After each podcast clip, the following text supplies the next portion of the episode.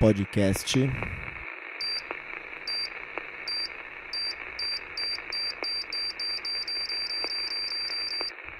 Mais um ruído.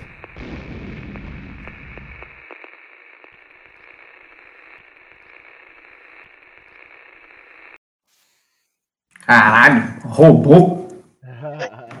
Está começando com essa intervenção do Cezinha, o convidado do programa de hoje. É, a gente dá início, então, ao quarto episódio de Mais um Ruído.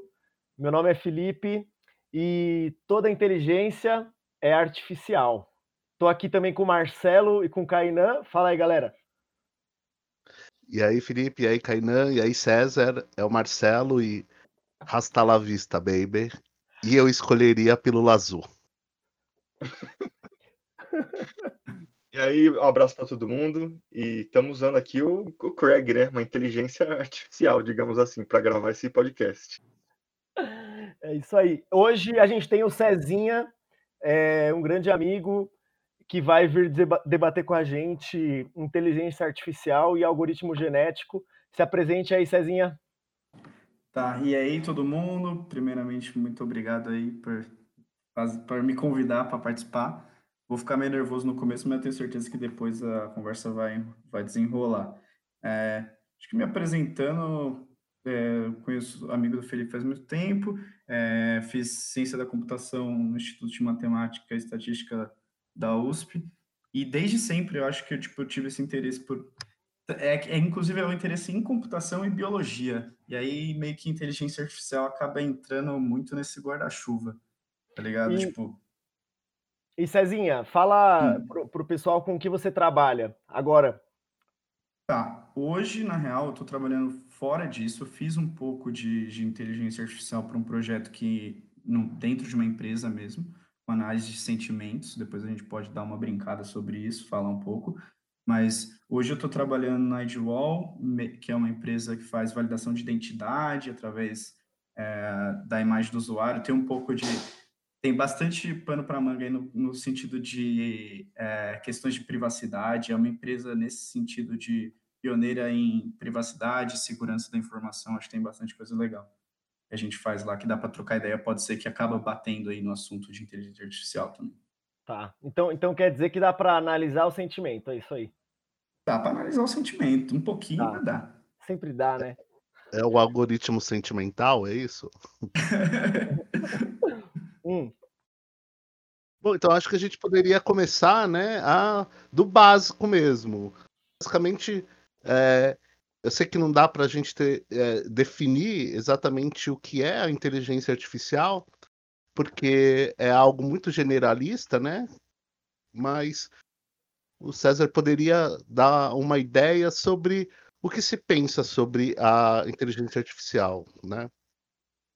Tá, vamos lá. Acho que, em primeiro lugar, a gente pode pensar que, tipo, é muito mais um guarda-chuva do que exatamente uma única técnica. Isso é uma coisa bem importante de deixar claro, que fica mais fácil, talvez, de entender.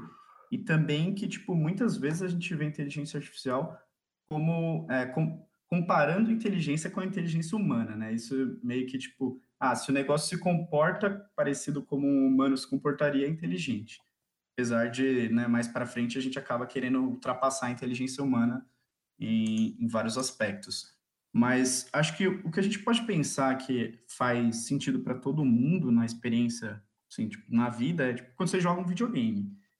Tem videogames que, que tem uma inteligência Todo videogame tem algum tipo de inteligência artificial, sei lá, Pac-Man. Pac-Man tem aqueles, né, os fantasminhas lá. É, cada um tem o seu próprio nome e cada um, inclusive no Pac-Man original, tem uma inteligência artificial diferente. Não sei, é, não é uma coisa que muita gente sabe, mas tipo, tem um lá que só anda aleatoriamente. Tipo, isso é inteligência artificial? O, o fantasma anda só aleatoriamente, ele faz, tem uma chancezinha para cada lado e ele vai. E tem um especificamente que usa um algoritmo ali que foi desenvolvido, enfim, mais para frente, com a ideia de achar o melhor caminho para pegar o Pac-Man. Então, tipo, aí a gente começa a ver que, tipo, desde sempre, desde moleque, ainda mais agora, as últimas gerações, a gente acaba trombando esse conceito. Só que no ponto de vista um pouco mais é, associado a uma entidade que você consegue ver, né? Hoje, quando a gente fala de inteligência artificial, a gente está falando de outra parte desse guarda-chuva gigante, que é tipo esses algoritmos, né? Que a gente fala, ah, o algoritmo tem um viés, que isso a gente pode entrar mais para frente. Tipo, o algoritmo é preconceituoso. O algoritmo está classificando de uma forma. Isso é uma, uma outra forma de inteligência artificial que ela é muito mais próxima da estatística do que tipo de um ah, um joguinho e que se comporta de um jeito específico ali para fazer determinada coisa.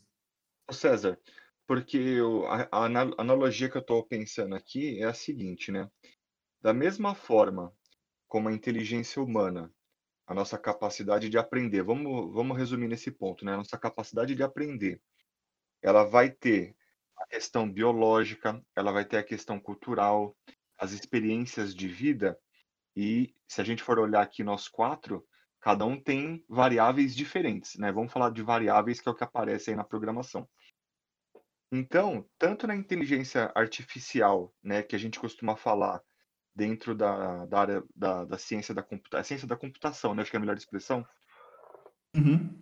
é, ela também vai desenvolver né, essa capacidade de aprender de forma randômica, de forma automática, mas de uma maneira ou de outra, essa capacidade de aprendizado, ela também foi desenhada, né?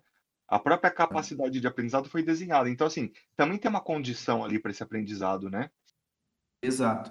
Acho que isso é um bagulho muito bom que a gente já vai entrar em, nas divisões mais comuns dentro de inteligência artificial, porque você falou do aprendizado. Tem inteligência artificial, principalmente essa, inclusive, do Pac-Man e tal, que eu exemplifiquei, ela é fixa, né?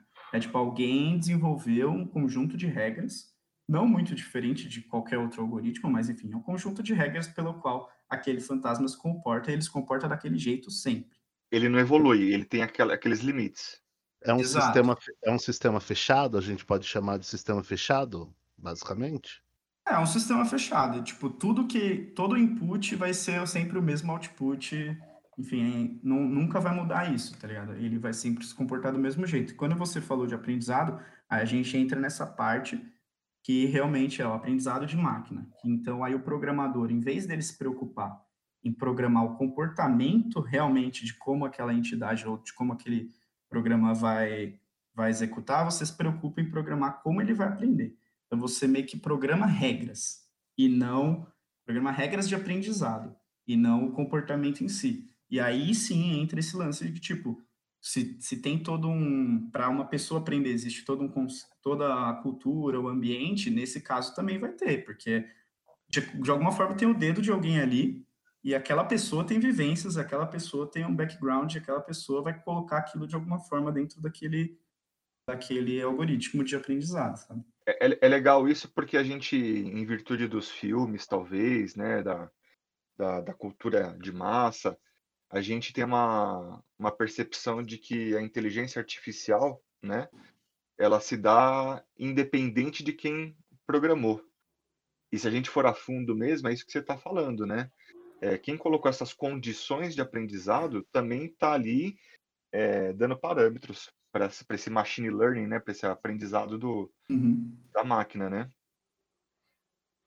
É, tipo, pode acontecer da, de, e acontece da ignorância do, da pessoa que, que programou o sistema, é não a ignorância co colaborar com a tipo imprevisibilidade daquele algoritmo. Então, tipo, ah, você você programou o jeito dele aprender, mas você não previu algumas coisas e isso isso faz com que alguns comportamentos inesperados aconteçam. Por exemplo, tem um caso muito louco que é tipo, o cara estava fazendo a inteligência artificial de um jogo e aí ele meio que dá algumas regras e o que, que ele faz? As regras meio que dizem assim: o importante é não perder. O que, que a inteligência artificial aprendeu? Ela pausa o jogo. Fica pausado para sempre. Ah, ela ganhou, mano. Ela ganhou. Ela nunca perde. Ela pausa o jogo, acabou. Então, tipo, isso é um bagulho. Tem um nome desse, desse erro, como, né? Que você acaba introduzindo e. E é super inteligente, né? É isso. Inteligente não perde. caralho. Se você Exato. para, você não perde, né? Se... É, é meio filosófico, né? Meio Muito. E, e, assim, a inteligência artificial que foi programada por alguém chegou a essa conclusão sozinha, sem que o cara é, esperasse por isso, ou a, a, a menina, enfim, a pessoa Uhum. que programou. Então, é, é muito louco. Só assim, uma coisa que eu pensei enquanto vocês falavam, né, o Kainan e, e você aí trocavam ideia. É, o Kainan falou, né, tem essa cultura de massa ligada à ideia de inteligência artificial, e os, os filmes e a ficção dos anos 70 e 80 colaboraram muito para isso, inclusive para essa ideia que você falou de uma né, inteligência que nos filmes ela sai do controle. E aí é quando o terror né, da Guerra Fria, lá, o terror da, da ficção dos anos 70 era que a máquina ia tomar o poder, né? Ela ia ser mais inteligente do que o homem a ponto de dominar o homem. Muitas, é, é, muitos trabalhos de ficção, desenhos animados, inclusive, brincam com essa ideia. Pensei nisso enquanto Inclusive- você falava sobre. Inclusive, para quem é mais novo, a minha referência foi de um, de um filme em que as máquinas dominam o, o mundo, né? E aí, então, pegando essa base e já acrescentando, César, é, o que é real e o que não é real dessa proposta ficcional? É possível, então, um dia as máquinas é, superarem a inteligência humana? Tá, isso é uma coisa muito boa. É, a, a última pergunta, se é possível superar a inteligência humana, é em algumas tarefas, sabe? Você tem que dividir a inteligência para algumas tarefas, meu, já, principalmente para reconhecimento visual, já superou, sabe? Tem, tem com, tipo, reconhecimento de dígitos, né, de número mesmo. Se você pega a precisão das inteligências artificiais treinadas aí, dos algoritmos que tem treinados, e qualquer um ser humano que pega o, o mesmo conjunto de dados, a gente erra mais. Porque tem grafias de tudo quanto é tipo e, tipo, meu, cada garrancho de médico que os cara, que a inteligência não erra e você erra. Então, tipo, a primeira, primeira resposta é sim, é possível superar a inteligência humana em várias tarefas, tá ligado? Mas tem algumas, e aí começa a envolver esse lance do, do, do que os filmes acabam tentando promover, que chega mais ou menos num negócio que, que, que a gente chama de inteligência artificial geral, que é basicamente uma inteligência artificial que ela não é feita para nenhuma tarefa em específico. É só, tipo, ela aprende e ela supostamente, por conseguir aprender mais rápido que um ser humano e aprender qualquer coisa, ela vai chegar naquele ponto que a galera chama de singularidade, que é tipo, passou o ser humano, tipo, tá junto com o ser humano e aí aqui ela deslancha e aprende tudo muito mais rápido e vira o Ultron lá, enfim. Só que aí, essa questão, ela é muito polêmica na área de pesquisa e tal. Tem gente que acredita, tem gente que é mais cético. Gente Estamos aqui "Ah, para mas- polemizar, César. Então, É, polemize então. com a gente. Beleza.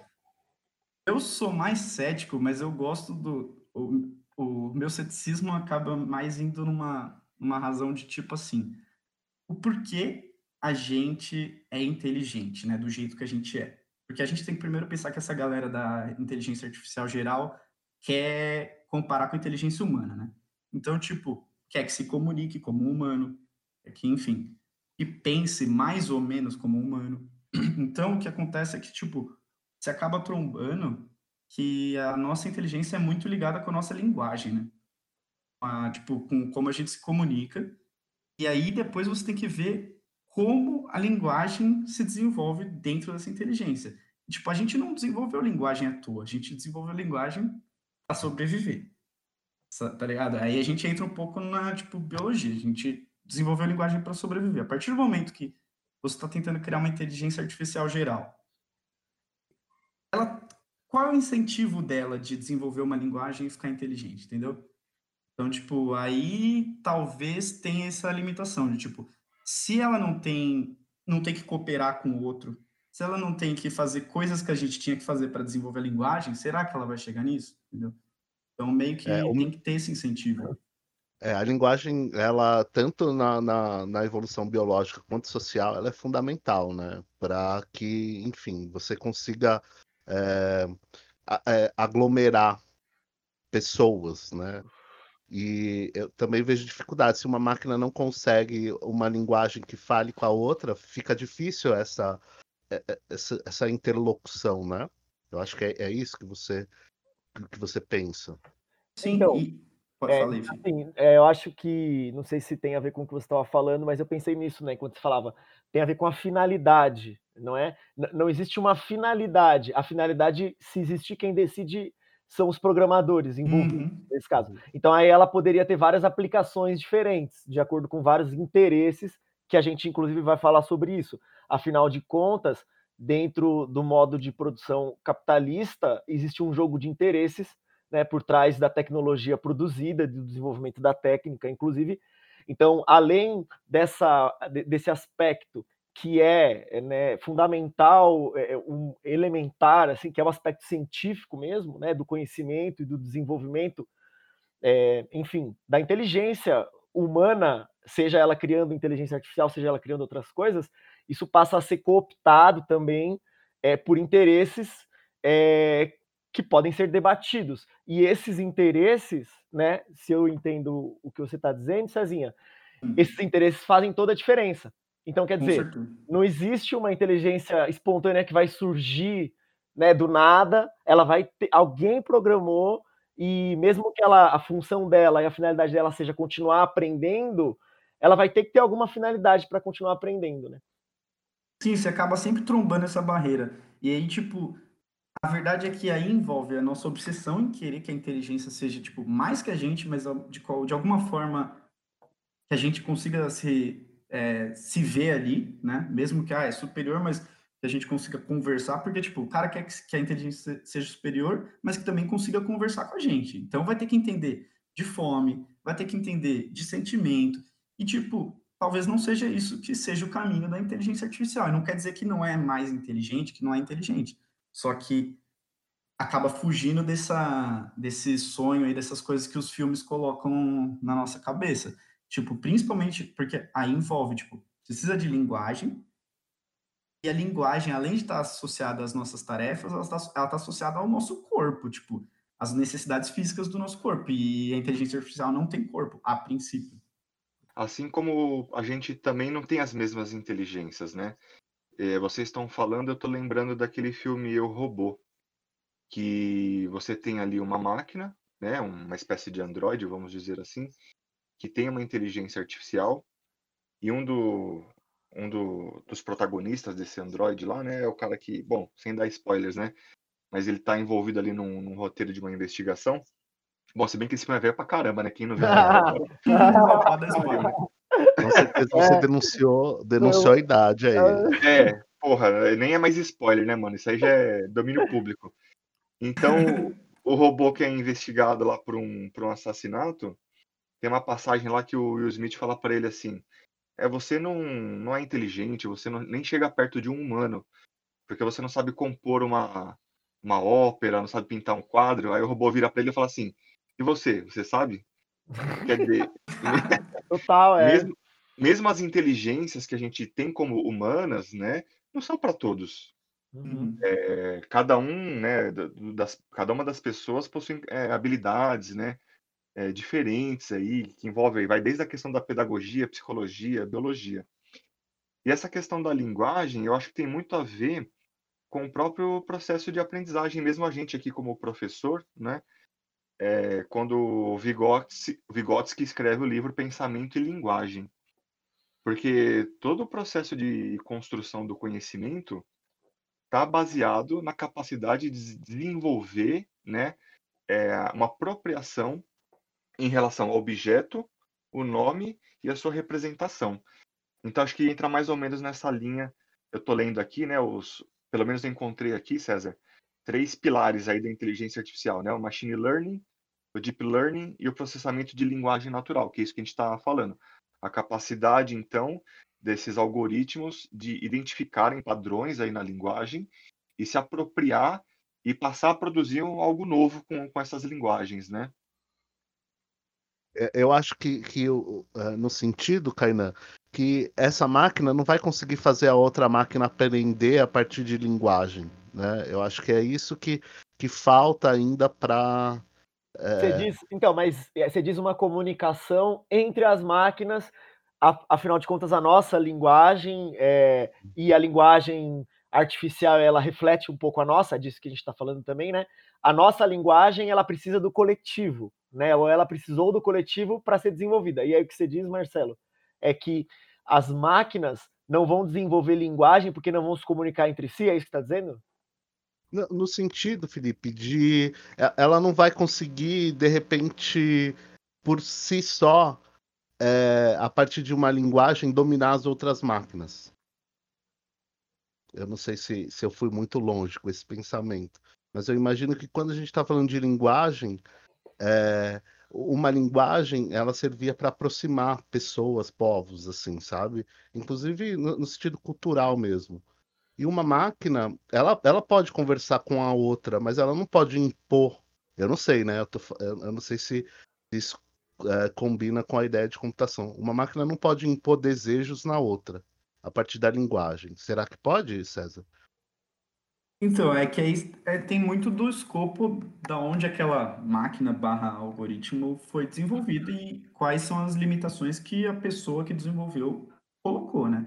Tem bastante pesquisa nessa área de, de tipo, meio que geração de linguagem entre as máquinas, e ela acaba, pelo menos os papers que eu já li e que envolvem uma coisa um pouco mais que tá dando certo, ela sempre envolve uma tarefa bem específica, sabe? Tipo, elas aprendem a se comunicar para uma ajudar a outra a resolver uma tarefa específica, a classificar alguma coisa, a mover um objeto de lugar num, Por exemplo, cenário virtual.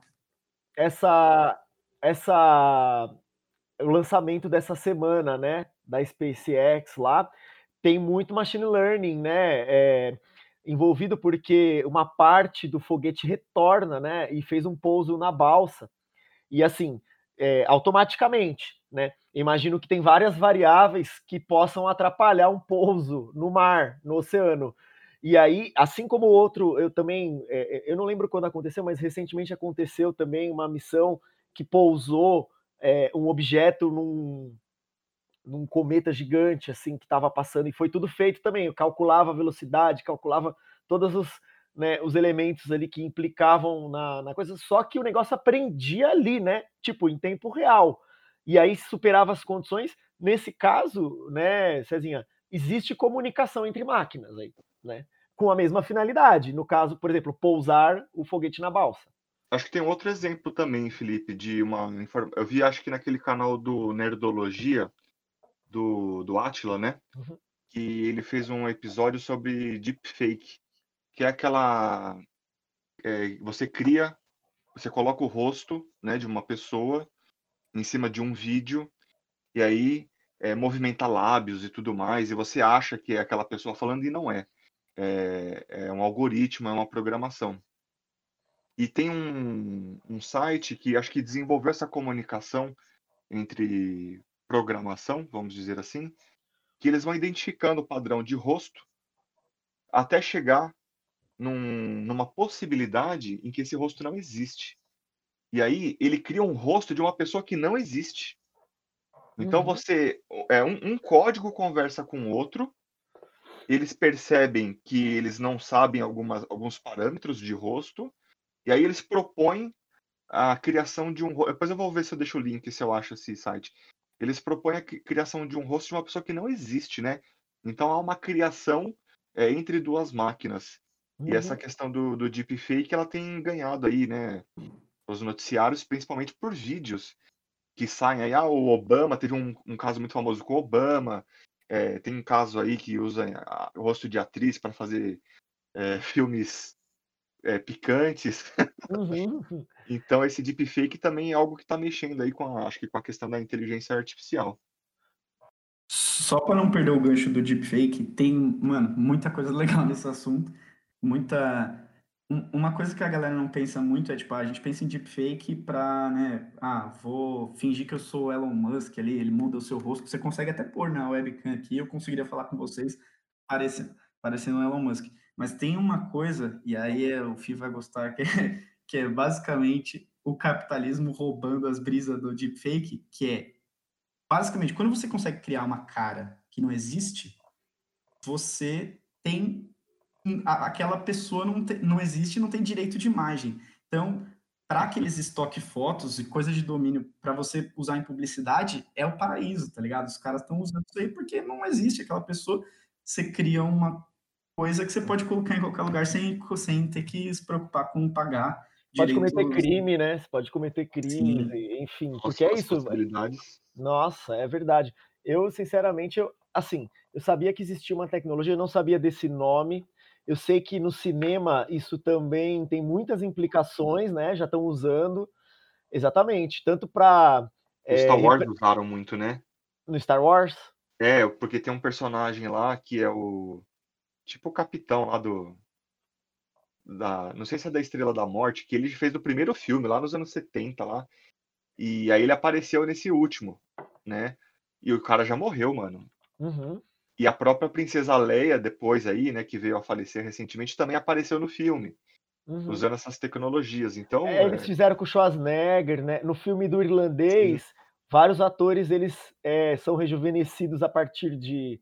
Né, Aquele de... do Netflix, né? É, exatamente. Nossa. Então, eu, eu, eu queria fazer uma pergunta é, para o César, assim, né? Em termos, não em termos é, de mercado, de aplicação disso, né? Ou seja, de uma realidade mais próxima, assim.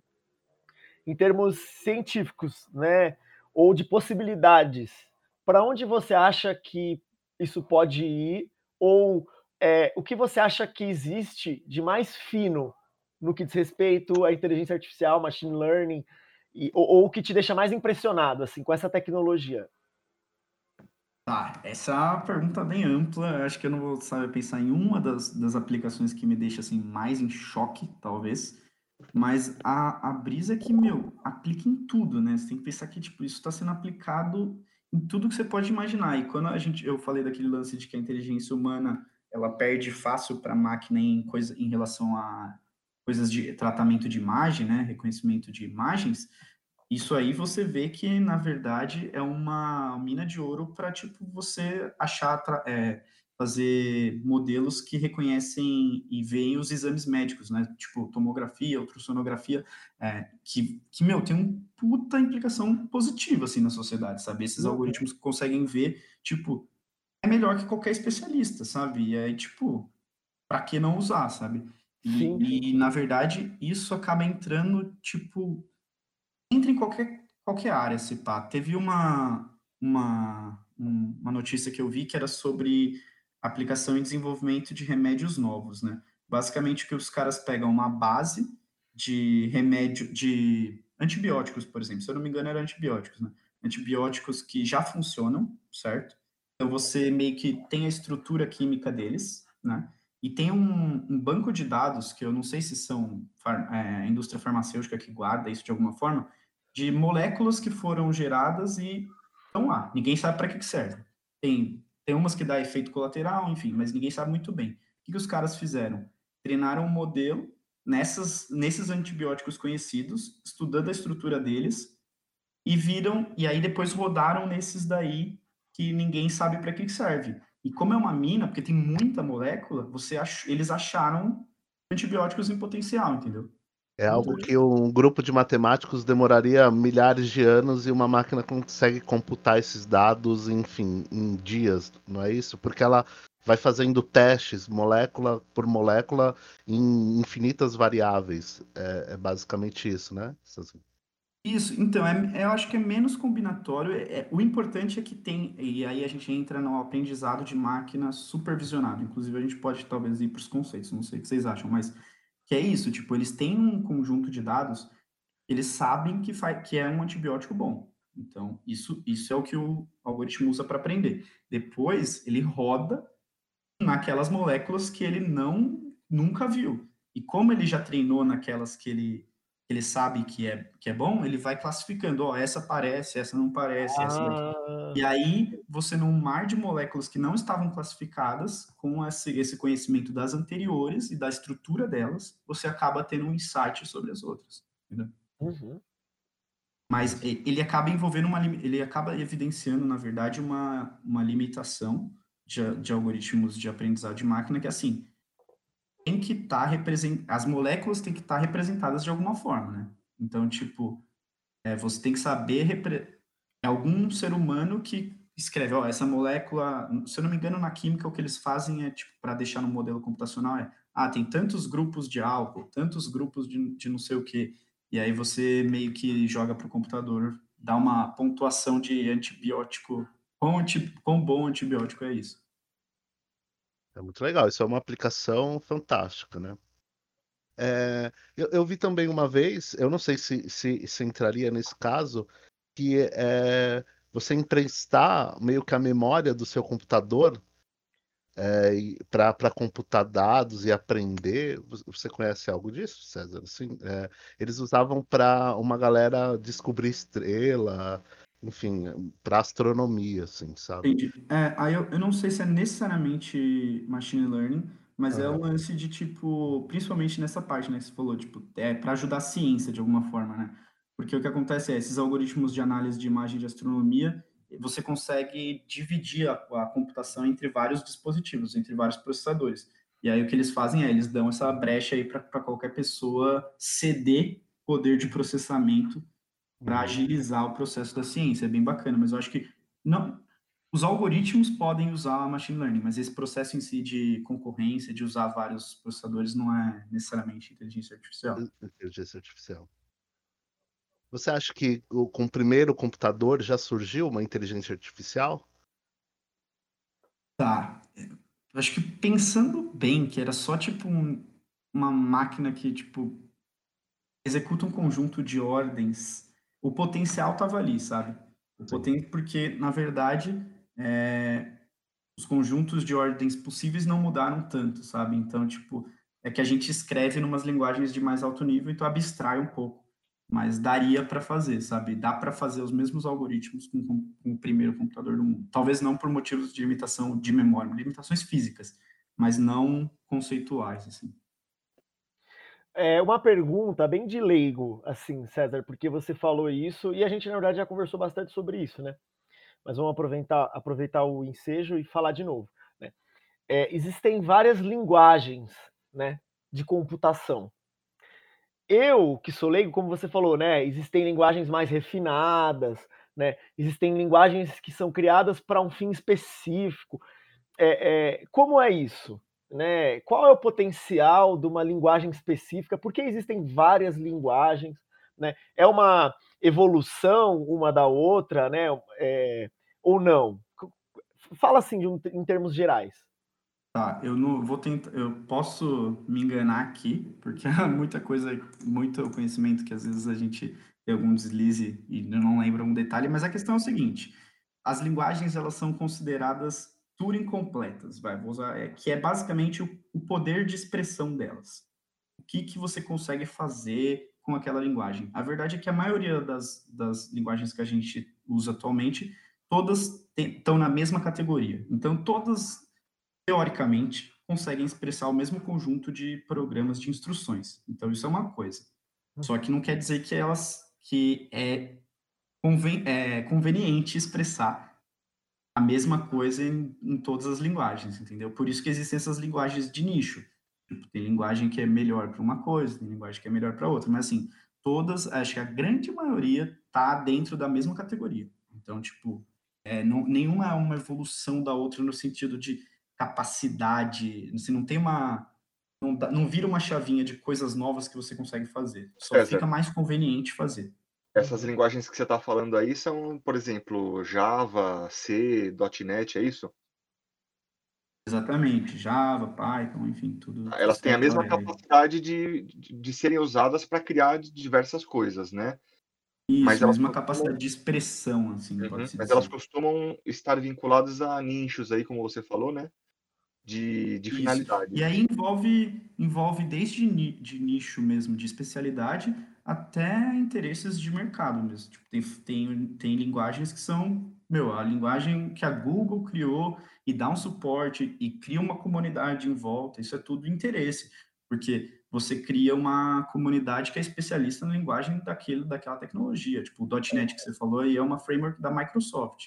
Sim. Então, tipo, tá envolvido nos produtos e no cenário da Microsoft, entendeu? Então tem essa meio que, às vezes, tem essas brigas de mercado e até mesmo, não só de mercado, mas de comunidade também, né? Porque você quer aprender uma linguagem que não tem muito recurso na internet, fica mais difícil, entendeu? Então, tipo, tem Uhum. todos esses quesitos aí. E qualquer programador potencialmente pode desenvolver uma linguagem, é isso? É, inclusive, eu acho que isso é uma, é uma brisa do tipo, a linguagem de programação, ela a- é um conjunto de regras, né? Tipo, um Uhum. conjunto de regras. Então você pode criar uma linguagem de programação e ela nunca existir, porque você tem que criar a linguagem, que é o conjunto de regras. tipo, é- eu não sei, eu acho que, se eu não me engano, é uma gramática. Enfim, É, tem um eu, ia dizer, eu ia dizer que é uma gramática, porque o que é a gramática se não um conjunto de É. regras, né? De expressão, Quando né? você, você coloca o sujeito, que tem que vir um substantivo e tal, você cria Um uma, ordenamento. uma, é, um ordenamento da linguagem para que a outra pessoa que vai escutar, ela também consiga assimilar aquilo. Marcelo, mas sabe o que, que às vezes eu fico brisando? Eu fico brisando assim, né? Tem as linguagens que nem o César tá falando, né? C+, Java, .NET e tal. E as pessoas que criam essas linguagens para as pessoas criarem, né, os programas.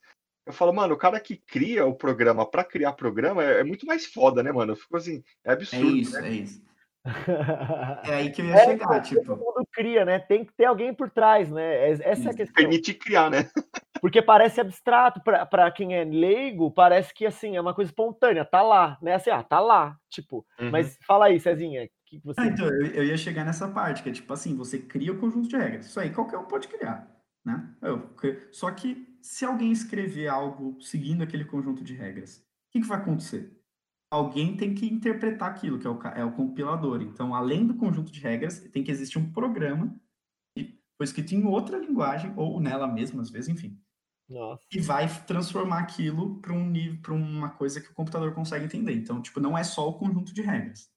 Tem de fato que Então, quando vocês dizem isso, eu imagino aquela máquina do Matrix, sabe? Que vai caindo as, as letrinhas lá e, a- e tem alguém que interpreta e consegue, de alguma forma, compilar aquilo e traduzir isso em algo que seja palpável, assim, né? Que seja Só que aí, no caso, palpável para a máquina. É para a tipo máquina. E, e eu tenho uma outra dúvida, desculpa, virou um talk show aqui, mas é isso mesmo, é a intenção. É. Vamos aí, mano, vamos aí. É, basicamente, porque de repente para fazer ciência, você, se você não for um Young Sheldon, né, que entrou na faculdade de física com, com 10 anos, por que tem uma galera é, nova assim que já programa muito e não precisou passar por nenhuma universidade ou faculdade ou não fez curso? Você vê de repente um moleque de 12 anos que ou eu não sei se, se a palavra certa é cria a linguagem de programação ou que ele desenvolve e, parece que o cara consegue conversar com a máquina, assim.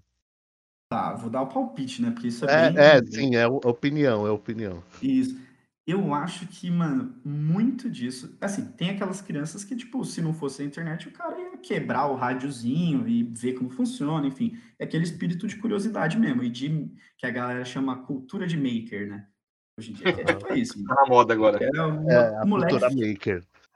É o moleque que quebra os bagulho e vê como funciona. Só que aí quando você passa isso para um mundo mais abstrato, ele quer entender como o computador funciona e como ele consegue conversar.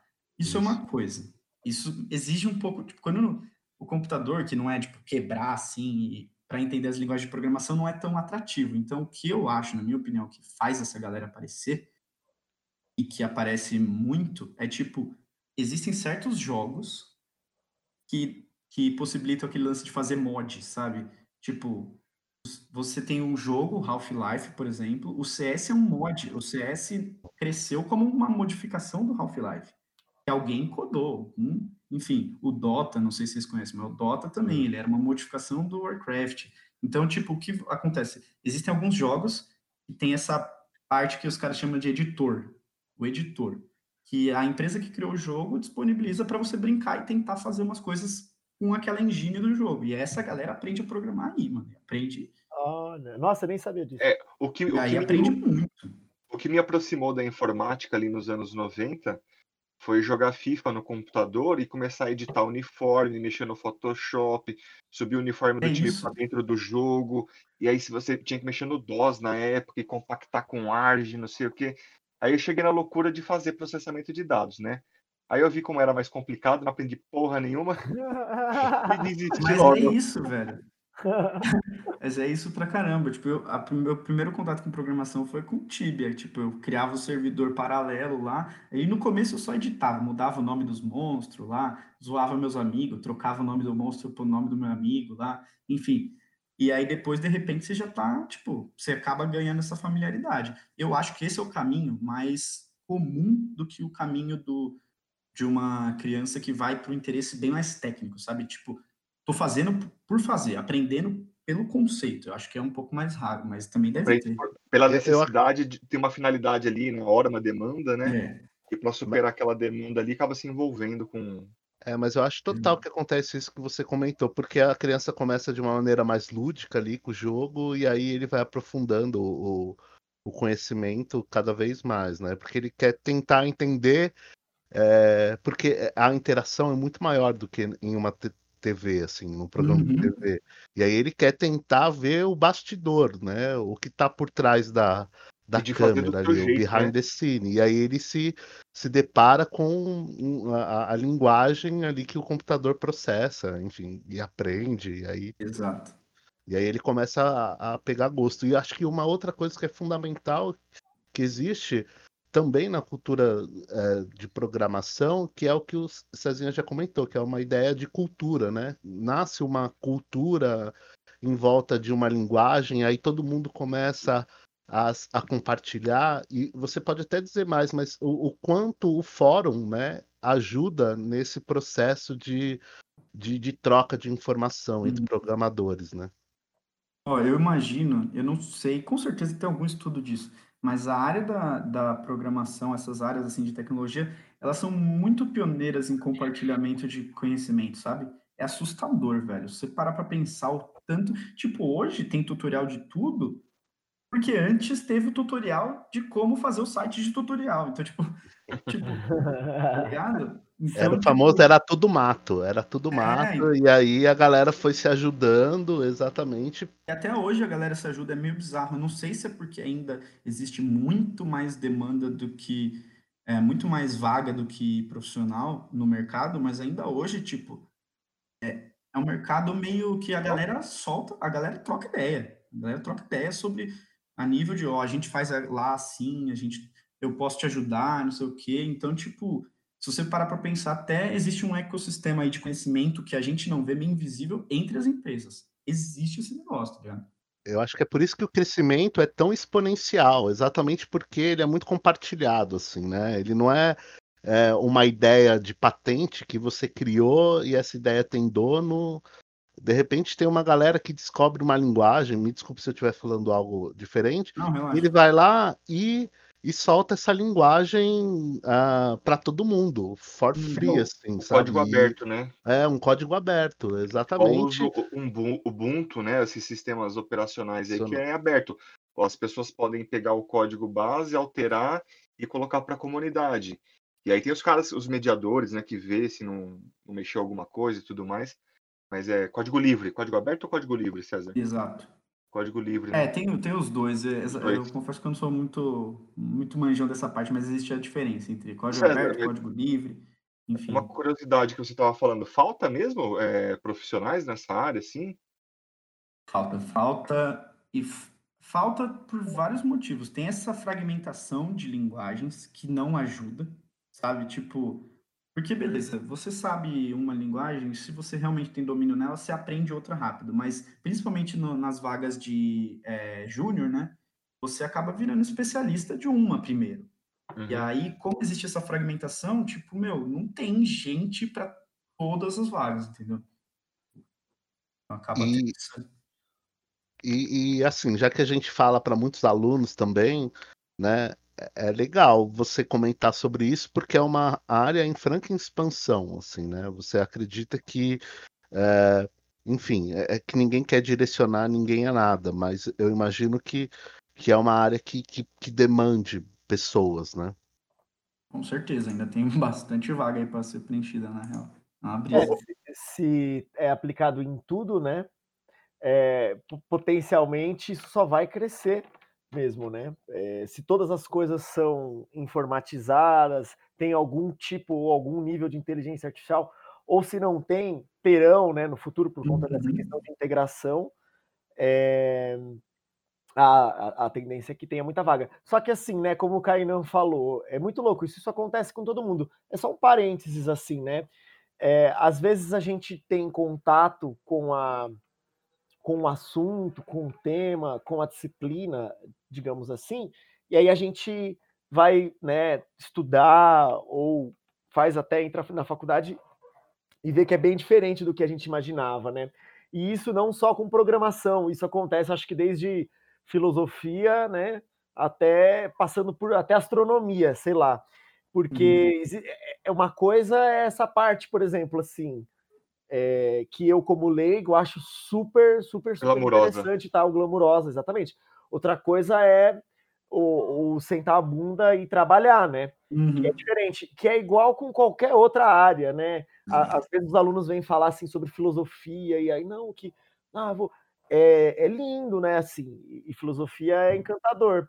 Mas, por exemplo, uma faculdade que seria basicamente uma história do pensamento filosófico, né? Não é filosofia em si, uhum. é, ela demanda certo tipo de é, energia ali, de dedicação que às vezes a pessoa ela não está afim. Então você vê que interessante, né? Existe uma coisa que é a demanda do mercado ou um espaço para a profissão assim que está crescendo, mas isso não é suficiente, né?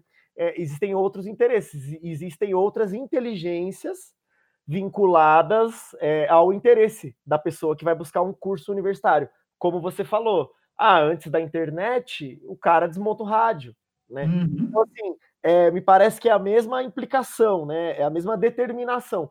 Então, me parece assim, essas pessoas ou pessoas com inteligências afins que vão para esse sentido, elas provavelmente vão preencher essas vagas porque não é algo natural. Isso que eu quero dizer, assim, sabe? É, é muito específico, né? é uma coisa abstrata, se aproxima muito da coisa do, da matemática mesmo, né? É, é menos, talvez seja mais abstrato do que a maioria das pessoas pensa. Isso eu quero dizer, sabe, Cezinha? As pessoas Sim. pensam que é computador, mas é diferente de computador, né? É, é linguagem, hum. tem, tem muito a ver com matemática, tem muito a ver com, com um nível de abstração que é bem, bem, bem complicado, né? Sim, é, existe tipo essa primeira barreira, né, para você superar para conseguir, por exemplo, perder o medo, assim. Mas eu acho que isso deve acontecer em todas as áreas, né? De. Não é nem só uma primeira barreira, existem várias, né? Tipo, uhum. aqueles aqueles momentos decisivos que você tipo ou você passa ele ou você desiste, sei lá. Fazer uma comparação besta, mas tipo, quando aprender a tocar violão, a pestana, tipo, é derruba todo mundo, tá ligado? Tipo, derruba uma galera que quer aprender. É, nossa, é uma, é uma boa analogia, né? O cara fala, puta que lindo, vou, vou estudar música. Aí você aí... faz, tem uns acordes que é mó fácil, aí você fica, é isso. Aí você, uns dedilhados, que é... aí bate a pestana, mano, e assim, a pestana é o bagulho é louco. É, então, aproveitando esse, esse ensejo, né, você falou e eu pensei, enquanto você falou, também vi um pouquinho, né, li um pouquinho antes de a gente se encontrar, é, a arte, né, o universo artístico, ele também vai sofrer bastante influência dessas transformações na área tecnológica, né? Vamos uhum. colocar assim, de uma maneira mais geral. A gente já poderia incluir também como vai uma certa forma de arte hoje em dia. Será o videogame que a gente Então, falando? nossa, essa é uma discussão muito interessante. Que é videogame?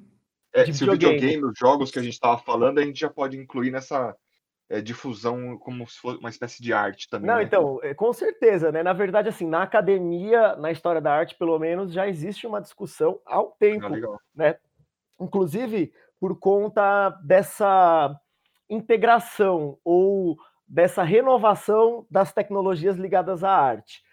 Se a gente pegar, por exemplo, a arte moderna, a arte moderna ela vai romper com a arte tradicional ou que com o que vinha sendo feito há séculos, de um jeito assim sem precedentes, né? Por isso que eu acho que em todos os programas dá para falar sobre arte moderna. Né? Então, a arte, a arte, moderna, né, o modernismo artístico, é, vai discutir a arte em nível de conteúdo, vai discutir a arte em nível de forma, vai discutir a arte em nível de expressão, vai discutir a arte em nível de linguagem e vai discutir a arte em nível de o que ficou conhecido na história da arte como médium, né? Médium seriam as mídias, seriam as tecnologias. Então, a partir da arte moderna, alguns artistas e alguns pensadores né, é, ligados à arte vão se dedicar a refletir sobre as tecnologias e os médiums envolvidos no trabalho artístico. Então, por exemplo, é, antes, quando a gente olhava para o Renascimento e a gente via só a obra, a gente agora, a partir dessa reflexão, ou as pessoas que né, estudam com esse viés, elas podem olhar para o Renascimento e pensar a partir do suporte. Então, a tela, o pincel, é, as tintas, né? Então, a partir de uma materialidade e de uma técnica que são essenciais para se produzir um trabalho artístico, né? E essa é, reflexão na arte moderna, ela surge, se não surge, ela ganha uma força muito grande, principalmente a partir do, do surgimento da máquina fotográfica. Então vai surgir uma reflexão que é basicamente a seguinte: antes existia uma composição humana, e sempre vai existir uma composição humana abstrata, imaterial, para se produzir uma forma artística, né? Tudo bem. Mas antes existia uma composição humana é, que tinha a ver com um desenvolvimento nas artes visuais mais plástico, né? Então o uso da mão, a aplicação da energia, etc. E tal. Com a máquina fotográfica, a pessoa ela tem um dispositivo é, tecnológico pronto é, em que basta ela clicar para pessoa capturar uma imagem. Então ela não tem que compor essa imagem a partir do zero, né? A gente pode colocar dessa maneira. E a fotografia ela vai alavancar muito essa reflexão sobre as tecnologias e os médios envolvidos na produção artística. Então aqui a gente entra em duas discussões, né? A discussão da autoria, né? É, porque, por exemplo, você falou do jogo, né, Kainan? E, uhum. e essa é uma discussão forte na história da arte. É, é, um consenso, eu acho que poucas pessoas dirão que não é arte. Eu acho que o jogo, ele é arte. Mas, assim, são muitas pessoas envolvidas na produção de um jogo. Então, quem é o artista? É o programador, é o colorista, é assim como no cinema. O cinema, se a gente parar para pensar, o teatro antes, mas o cinema vai potencializar muito. O cinema é uma forma artística coletiva e que, que demanda o trabalho de muitas pessoas de áreas diferentes. Então, quem a gente chama de artista ou quem tem a maior, tem a maior valoração artística no fim das contas? O ator, o diretor, o roteirista.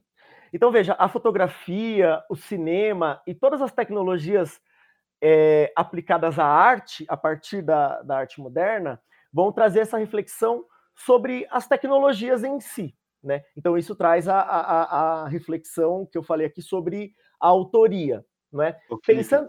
Ah.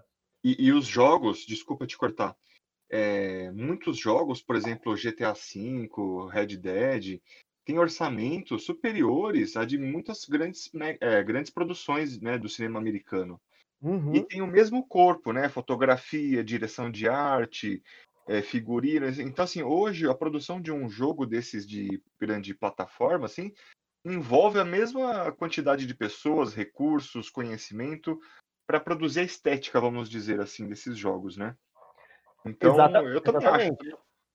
Eu acredito que, que vá nessa direção da arte, mas tem, mas tem uma coisa que eu estava brisando aqui, Felipe.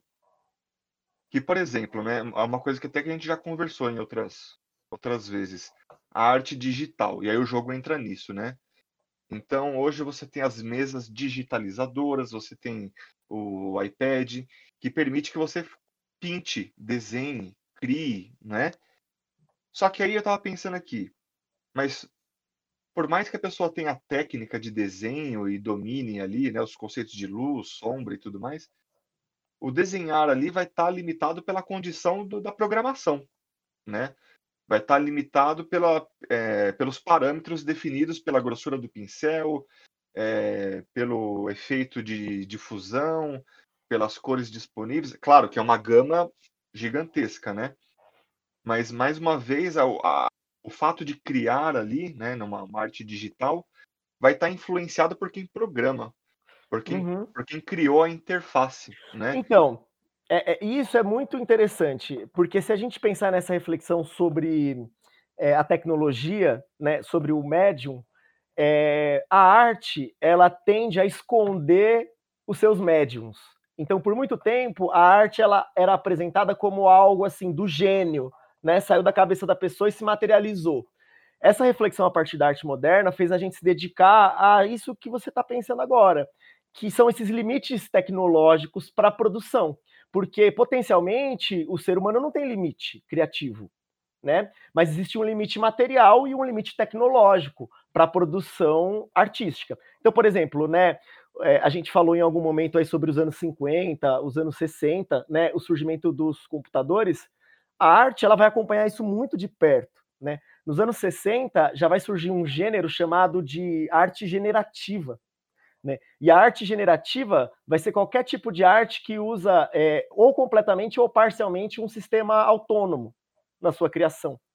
Então a gente vai ter estúdios e galerias na Alemanha, é, nos Estados Unidos, a partir dos anos 60, produzindo e difundindo trabalhos de artistas que estão, na verdade, desenvolvendo programas para pro, produzir é, dados é, aleatórios ou não, né? Enfim, mas para no fim produzir uma obra estética. Pode ah, ser uma pintura. Deep, que nem o deepfake, né? Se você for, for levar ali ao, ao pé da letra, o fato de dois algoritmos criarem um rosto novo, de que esse rosto não é de ninguém, em, em alguma circun, circunstância, a gente pode falar que isso é arte, né? Uhum. Tá criando, né? Pode estar tá criando ali uma coisa, aliás, única. Então, né? isso acende essa reflexão sobre o que é arte, que é uma reflexão que basicamente é a reflexão sobre arte, né, que envolve toda a arte moderna. É essa será discussão, futuro, né? Será que no futuro a gente vai no museu ver uma exposição de um algoritmo? Então, já tem, né? né? É, sim, você falou, é, você falou, né? É, é. já tem, tem galera. Isso é década de 60, fi. Década de 60. Mas, é. qual que é, mas qual que é a estética dessas obras, Felipe? É, pixel? Como é que era? Então, você tem trabalhos que são pinturas abstratas a partir. É, é, e elas são impressas, é digitalizadas, é isso? exatamente. Então, eu vou dar um exemplo de um, de um modelo. Sabe aqueles instrumentos usados para medir é, a Terra para ver se vai ter terremoto lá, sabe aquela sismógrafo. Sismógrafo, exatamente. Imagine um sismógrafo. Então é, é como, um, como se fosse um sismógrafo criado para interpretar dados. Uhum. E ah, aí tá. você você coloca, por exemplo, uma, uma caneta. É, basicamente. Uma Isso, a, a, impressora 3D, né? Você colocou uma coisa que eu nem pensei, mas pensa na impressora 3D em termos de produção de escultura, né? Então, assim, a gente não sabe onde isso vai parar, mas é interessante pensar que a arte, ela também é pioneira na reflexão sobre isso, sabe? Então, assim, você tem artistas que são já, né, esses artistas generativos desde os anos 60. A gente vai ter na música também é, artistas que, que começam a compor a partir de elementos espontâneos. Por exemplo, é, o Bowie, nos anos 90, o Brian Eno também, que foi um cara que ficou conhecido por fazer música ambiental, eles vão desenvolver é, alguns softwares. O Bowie vai desenvolver um que chama Verbasizer. E é um software que gera frases aleatórias. Ele compôs um disco inteiro, que é o Outside, né? E ele compôs um disco inteiro com canções que foram compostas a partir de um software que ele desenvolveu com um amigo e esse software ele gerava frases aleatórias. Isso, se a gente for pensar, é super dadaísta, sabe? Né? Que é essa coisa do acaso, essa coisa do absurdo. Por exemplo, tem um poeta dadaísta que é o Tristan Tzara, né? E ele tem um, um poema que se chama Como Fazer um Poema Dadaísta, né? É basicamente isso. E aí, né, eh, ele está pensando justamente nessa estética dadaísta, que é basicamente, naquele contexto de 1910, 1920, uma anti-arte, uma anti-estética que leva em conta o absurdo, o acaso, o imponderável e não o racional e planejado para a produção artística. Então, por exemplo, nesse poema é, dadaísta, né, como fazer um poema dadaísta do Tristan Tzara, ele fala assim, ó, é, pegue um jornal Espera aí que eu vou pegar uma, uma melhor aqui, ó. Desculpa aí. É, eu, só para não perder o gancho sobre essa, essa parte aí de arte generativa, eu realmente eu conhecia assim, mas eu não fazia ideia de que era década de 60, é, 70. Tipo, tem muita coisa. Hoje tem uma linguagem de programação que é basicamente focada para esses artistas, tá ligado? Não sei se já ouviu falar, se já ouviram falar, chama Processing. Mas eu Não. posso mandar link, que é basicamente isso, sabe? A galera, ela, ela é bem fácil de você escreve umas formulinhas lá, saem uns desenhos, uns círculos meio que ah, num padrão X aleatório. Eu sempre costumo ter essa, essa ideia do aleatório aí. Acho que, inclusive, deve ter Então, alguma. Então, essa nisso. ideia do aleatório, você vê que interessante, né? É uma questão da linguagem. Se a gente pensar no dadaísmo, a gente está falando de um período de transformação é, em que a linguagem vai surgir como uma área do conhecimento que está despontando e está interessando muitas pessoas. A gente tem o estruturalismo, né? a gente tem a psicanálise, a gente tem muita discussão no âmbito da linguagem. E o dadaísmo, na minha concepção, é uma.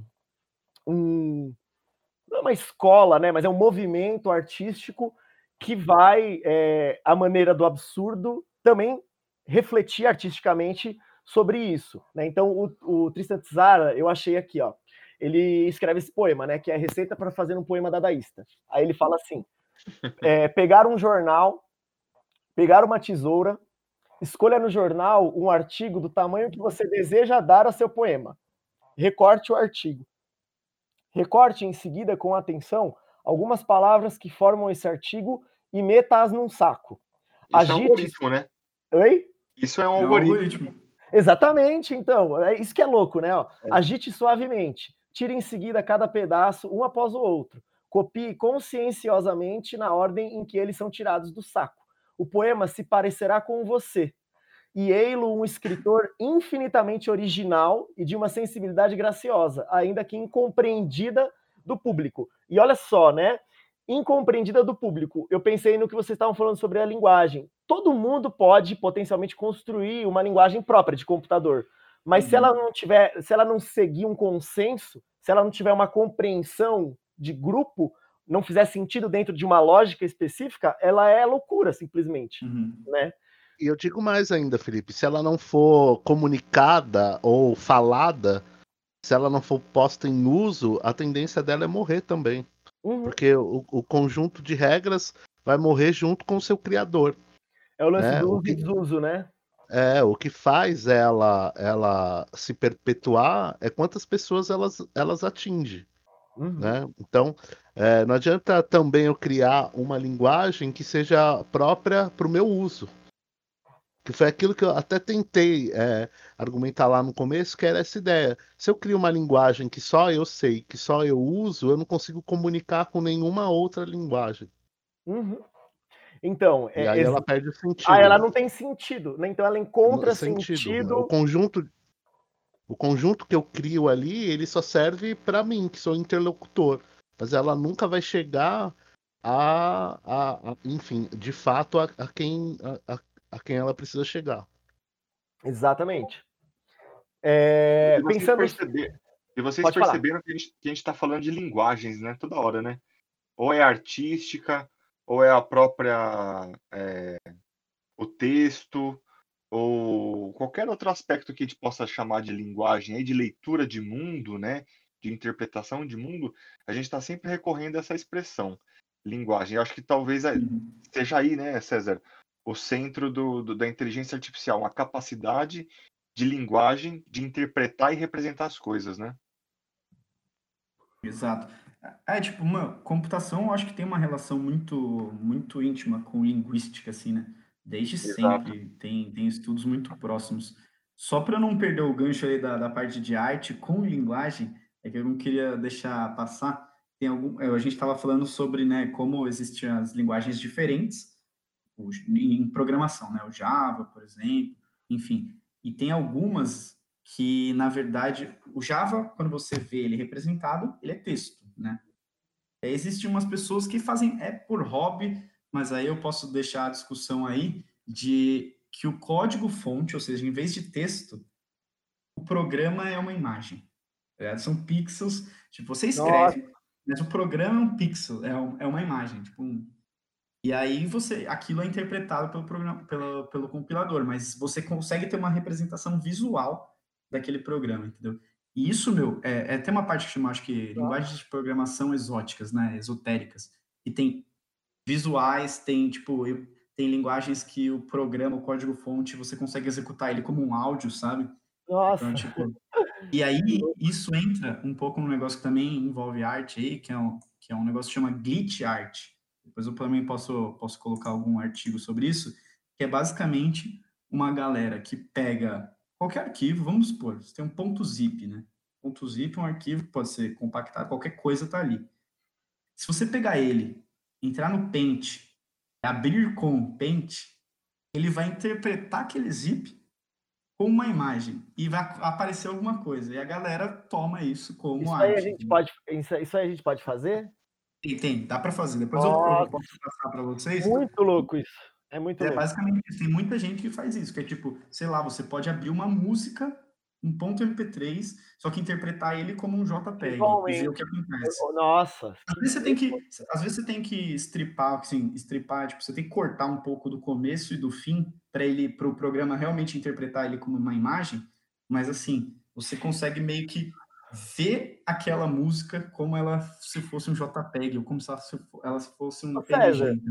César, Ô César, é. foi você que me mostrou uma vez é, um espaço, né? Não sei se é um site, enfim, que é um site que tem todas os, todos os símbolos né, é, é, da língua, é, eles foram combinados, então todas as frases e palavras em potencial que podem ser construídas já existem. Então, você digita uma frase ou um trecho de qualquer coisa, vai dar é como se fosse uma biblioteca de todas as coisas possíveis, né, que, possa, que podem ser escritas. Então, não sei se foi eu que te mostrei, mas é, existe, é, acho que, se eu não me engano, é a Biblioteca de Babel, eu não sei. Cara, um é impressionante. Explica isso aí, é. É basicamente assim, né? Ele, eu não lembro se é por letra, eu acho que é por letra, porque a ideia é que você consiga ter nessa biblioteca todo e qualquer livro já existente e que vai existir ou possível.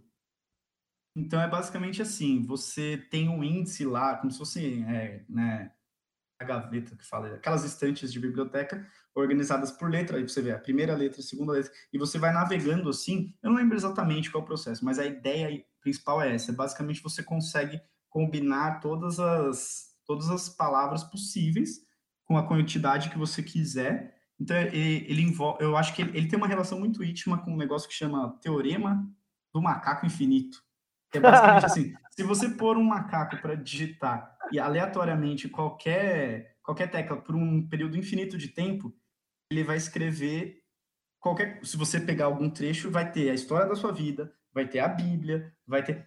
Porque infinitamente, essa a ideia dessa biblioteca é basicamente é isso, né? É. executar isso. Tipo, de alguma forma, isso está representado nessa biblioteca.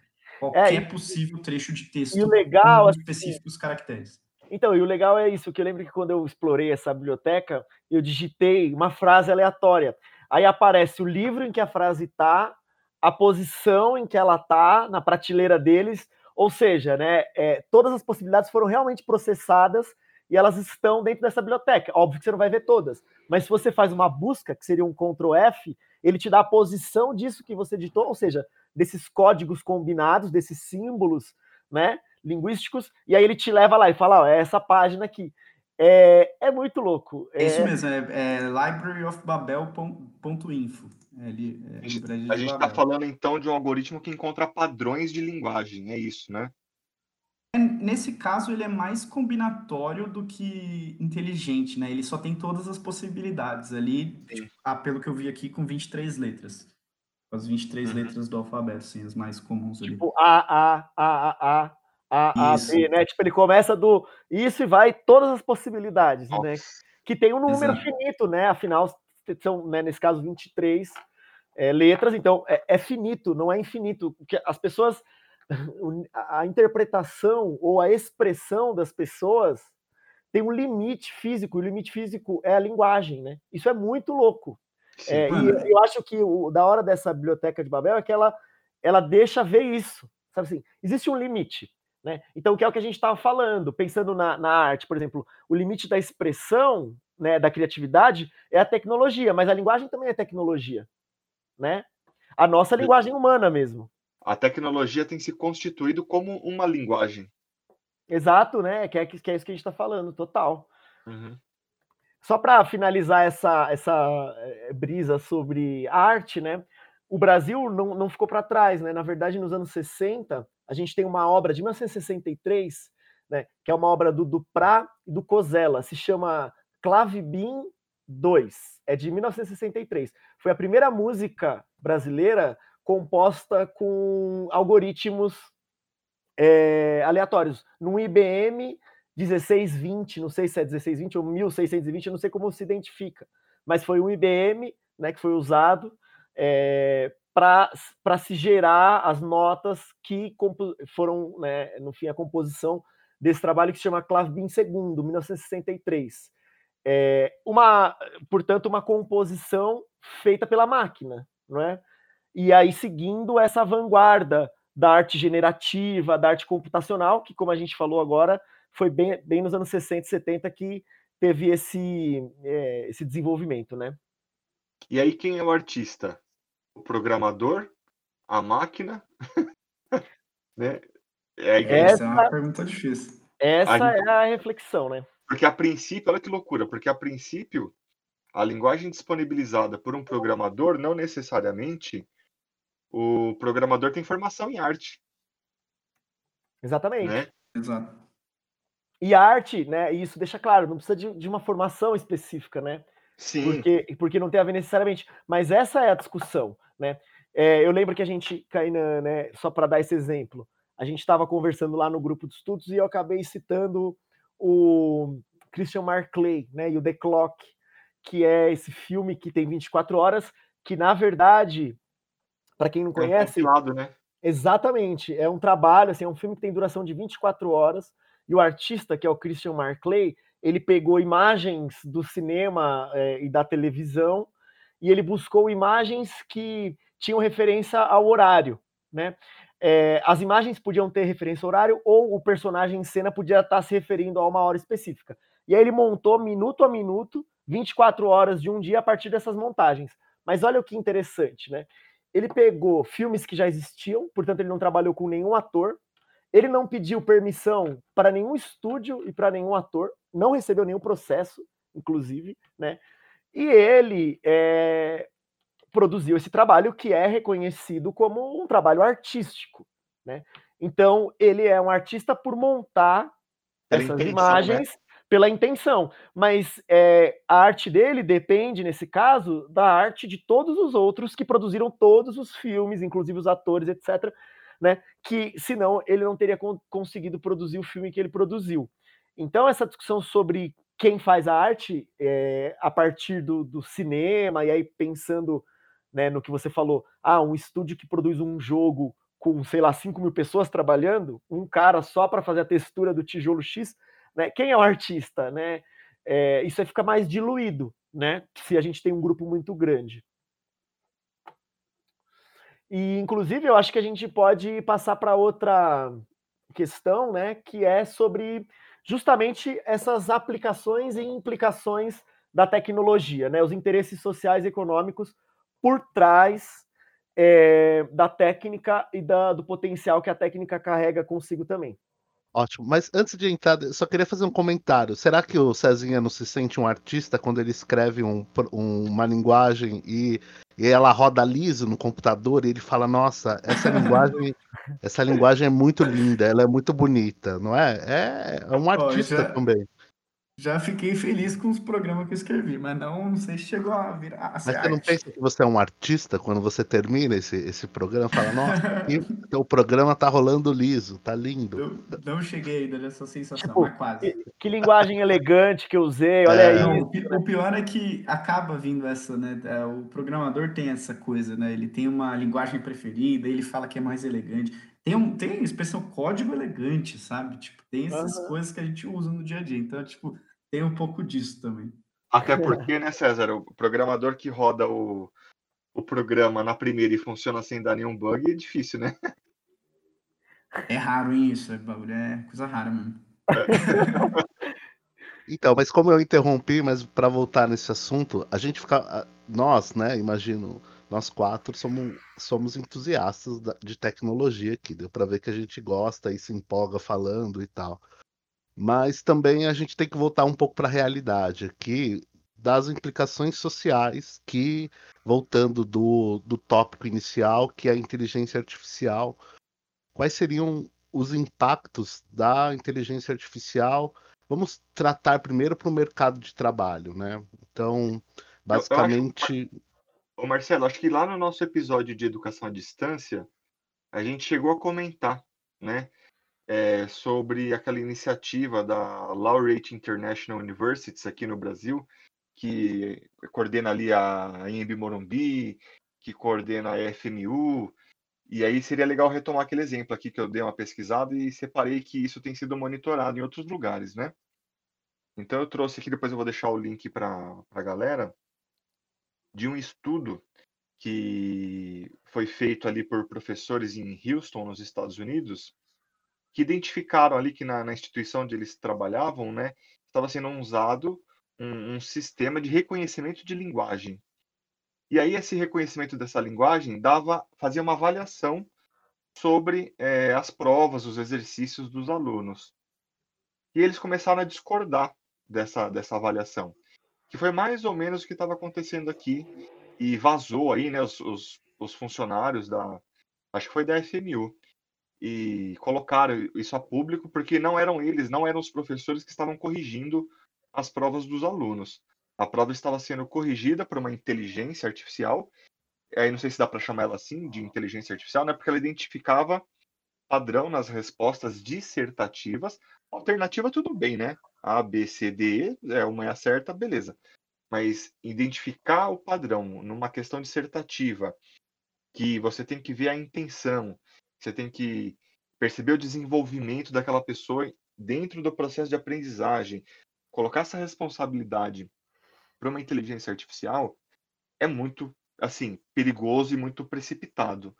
Primeiro que você tira todo o processo é, de avaliação, de acompanhamento do desenvolvimento do próprio professor. E segundo, que você atribui aí a um programador, não é, é todos os parâmetros que devem ser considerados como correto ou errado dentro de respostas de áreas que são, né, matemática, biologia, geografia, história, arte, e carregada de sentido, né, carregada de impressões. Então essa essa notícia aqui, esse, essa informação que saiu é, em Houston, nos Estados Unidos, eu vou colocar aqui, né? Ó, é, desde 2011, o rendimento desses professores. Ah, e tem uma outra questão também. O próprio rendimento dos professores foi avaliado pelas respostas dos alunos. Nossa. Então, é, então esse, esse algoritmo, ele não só corrigia as, as respostas, mas como avaliava, tendo em vista a nota, avaliava o próprio professor. Ó, oh, você não está ensinando direito, porque as respostas dos seus alunos não estão alcançando determinada pontuação, determinada média. Então você tem uma inteligência artificial avaliando o, o produto do aprendizado e o método, né, o professor. Quer dizer, quais são os parâmetros que levaram à produção dessa inteligência artificial a classificar um determinado professor como ineficiente, como não uhum. capaz de ensinar. E aí você tem está minando, na verdade, o trabalho da, dos professores é, com um objetivo não do desenvolvimento cognitivo das pessoas, mas de otimizar o tempo, de corrigir mais provas num, num volume absurdo, de automatizar o processo educacional, porque isso é, com, é conveniente para o capital, né, para as grandes, grandes corporações. Pensando nisso, e aí eu queria é, trazer essa reflexão para o César também, por conta do que ele falou no começo, né, que é a análise dos sentimentos. Eu acho que aí tem uma questão, né, que é a de, de uma avaliação, uma análise quantitativa, né, e uma análise qualitativa de resposta, né, numa resposta dissertativa, por exemplo. É, imagino que quando se analisa sentimento, né, entre aspas, que foi uma das tarefas do César aí no outro trabalho dele, você tem algum um né? parâmetro. Né? Isso, eu queria que você contasse para a gente fazer essa reflexão é, como analogia, pensando nas respostas, né? Que tem isso, esse caráter qualitativo que uma máquina, até onde eu sei, mas eu não sei muito, né? Ela não é capaz de processar é, essa qualidade, né? De uma argumentação, né? De uma, de repente, relação, né? Como ela mede essa qualidade? Pensando no que você já passou, Cezinha. Tá, vamos lá. É, eu estava dando uma lida assim, aqui sobre esse, esse caso aí que o Kainan comentou. Não, eu não, não cheguei a ver qual o que, que de fato era usado, né? O que, que esse algoritmo fazia. Porque pode ser feito de vários jeitos isso, né? É uma, é uma análise de, na, na linguagem natural mesmo, né? Tipo, vamos supor, um jeito que ele poderia fazer isso é meio que tentar ele coloca aqui, né, que ele compara os resultados dos testes, então a resposta dissertativa de uma pessoa, com uma resposta com a média das respostas que já foram certas em algum momento.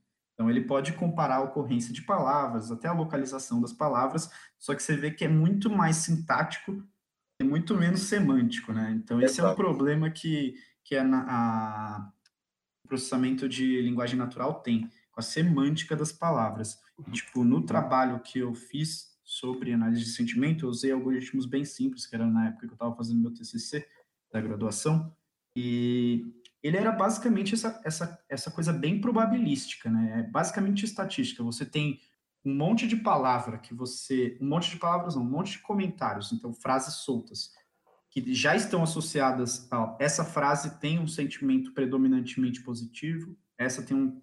Você tem várias frases classificadas desse jeito, certo? Você roda um, um modelo em cima delas, ou seja, nenhuma palavra que não apareceu ele vai ter informação.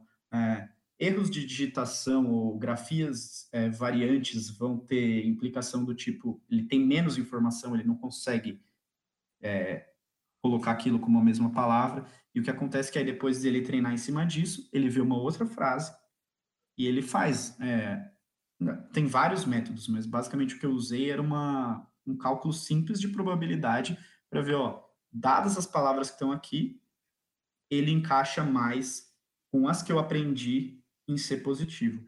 E aí, tipo, isso é um jeito de fazer. Só que você vê, não tem semântica.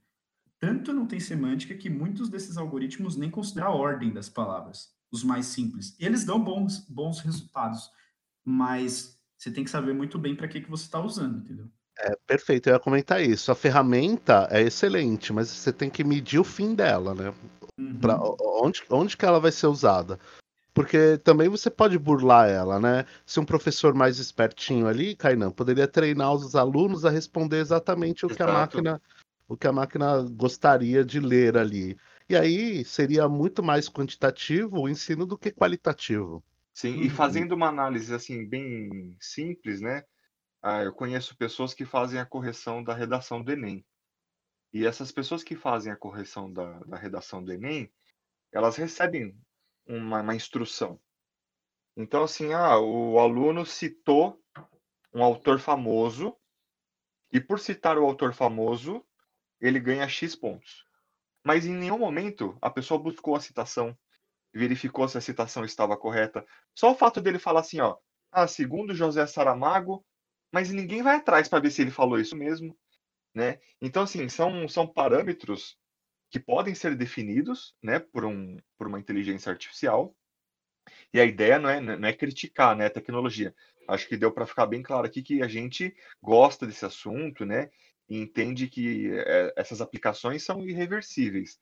A questão é a gente passar a significar, a filtrar para não tratar, por exemplo, aqui, né, dentro de um processo de aprendizagem que tem questões socioemocionais, psicológicas, cognitivas, biológicas, simplificar a questão, porque o mercado usa isso para produzir mais, produzir mais rápido, otimizar, cujo objetivo não, deixou de ser o processo de aprendizagem em si, passou a ser financeiro, né, de diminuir custos. Então o problema não é a tecnologia em si, é que uso que se dá para essa tecnologia, né? Uhum. É, e o mais um ruído tá aí para problematizar mesmo, assim, sabe? é, a gente tem que problematizar.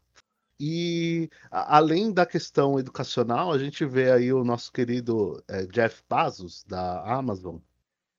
É Nossa. ele. Queridão. Passando a marca É, passando agora a marca de um trilhão de dólares, certo? É, ele e a é, gente percebe. Projeção, na, projeção. Proje... É, na projeção. Obrigado pela correção aí, Cezinho. Mas, enfim, a gente percebe que ele quer montar um exército de inteligência artificial, principalmente no seu processo de distribuição, né? É, é claro que, que, enfim, já vi vídeos lá que lá no estoque deles. Só então, robô, né? Tudo é automatizado, É. acho que passa por uma ou duas mãos, né? É encantador você ver esse processo. Mas e socialmente? Quanto eh, essa acumulação de capital é prejudicial para a sociedade, né? Quantos, quantos empregos ali eh, estão sendo perdidos? Quem vai, quem vai se beneficiar com isso, né, Marcelo? É, apenas ele, né? Porque exatamente. ele vai fazer, ele pode pensar em, ao invés de ter mil trabalhadores, ele tem mil drones com inteligência artificial.